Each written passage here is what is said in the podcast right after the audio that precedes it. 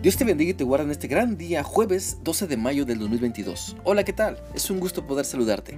Te animo para que continuemos meditando en lo que la palabra de Dios nos está enseñando en la primera carta del apóstol Pedro capítulo 5. Hoy vamos a leer el versículo 13, el cual dice así. La iglesia de Babilonia los saluda. Ellos fueron escogidos tal como lo fueron ustedes. Marcos, mi hijo en Cristo, también les manda saludos. A través de este pasaje de la palabra de Dios podemos entender que Dios nos ha escogido para salvarnos, para enseñarnos su palabra, para que mientras caminamos con Él y nos enseña, vayamos dejando lo que nos eh, impide crecer y vayamos permitiendo que Él nos transforme para ser aún más útiles en alabarle, en, en servirle, en amar a otras personas, así como Cristo nos ha amado. Dios usa al apóstol Pedro a través de este pasaje para enseñarnos que Dios nos llama Dios nos llama para que seamos sus hijos y Él nos llama de diferentes partes del mundo. Algunos creen que Pedro, cuando escribe esto, estaba en la región de la antigua Babilonia.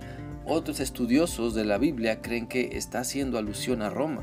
Sin embargo, esté donde esté, Pedro está llamando a la unidad con su saludo, a que estemos en la, en la parte del mundo donde estemos, que entendamos que Dios nos llama para que le sigamos, para que hagamos su voluntad y para que disfrutemos en alabarlo, en obedecerlo, para que nos gocemos en compartir nuestra fe con las personas que aún no le conocen.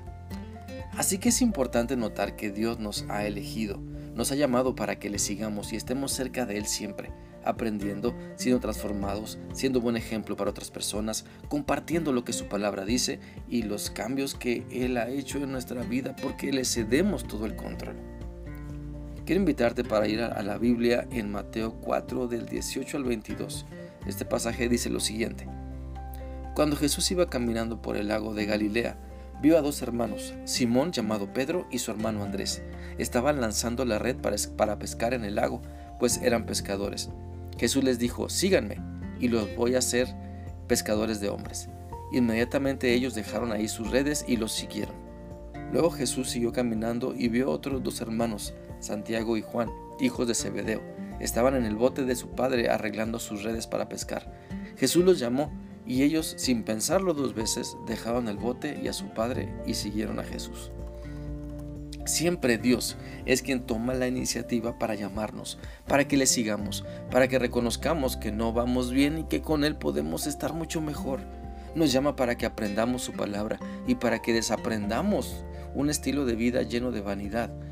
Eh, Dios nos llama para que aprendamos a amar así como Él nos ama y dejemos olvidados los conceptos equivocados que aún seguimos practicando y que solamente nos meten en problemas.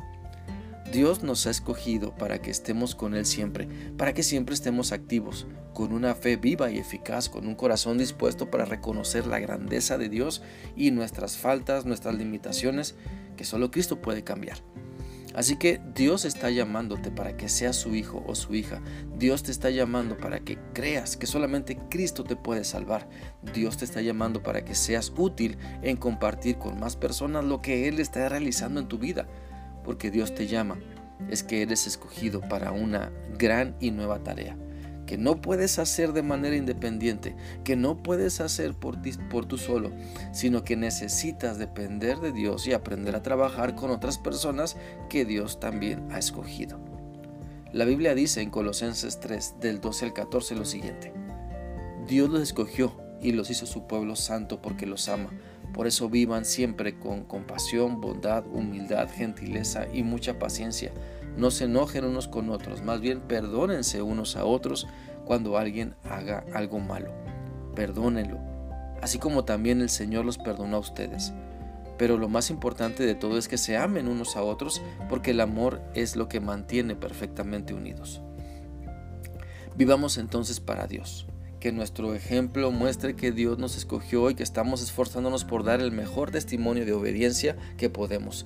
Que se note entonces que seguimos a Cristo, porque su compasión se refleja en nosotros, su bondad llega a otras personas por medio de nosotros. La humildad que Dios nos da nos hace reconocer que necesitamos más de Él y se nota.